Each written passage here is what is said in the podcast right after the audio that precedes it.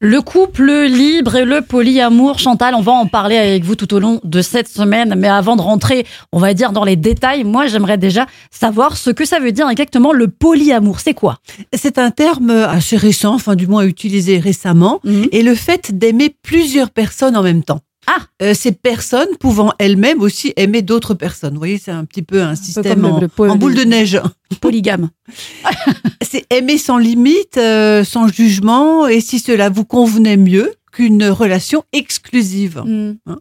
On peut se poser la question, pour euh, commencer cette euh, thématique en début de semaine, de savoir si l'humain est fait pour rester toute sa vie avec la même personne.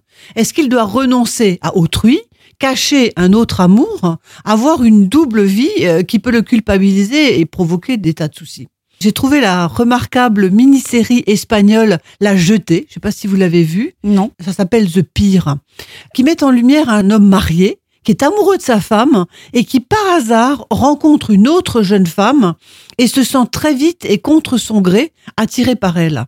Et s'ensuit pour lui une double vie merveilleuse et exaltante au début, mais qui bien sûr devient vite complexe et culpabilisante. Ouais, forcément, on dit toujours hein, qu'une double vie, c'est quand même euh, pas forcément, euh, bah, même très bien vu, j'ai envie de dire. Oui, et qu'est-ce que ça veut dire, Myriam, une Oui. double vie hein? Mm. Est-ce que c'est juste d'avoir une maîtresse et de la voir de temps en temps Ou est-ce que ça veut dire euh, de vivre avec elle à mi-temps? Moi, j'ai connu ça euh, dans mon cabinet comme problématique. Mhm. Est-ce qu'on finalement peut aimer et vivre avec deux personnes à la fois? Alors, c'est une question euh, à laquelle il est difficile de répondre.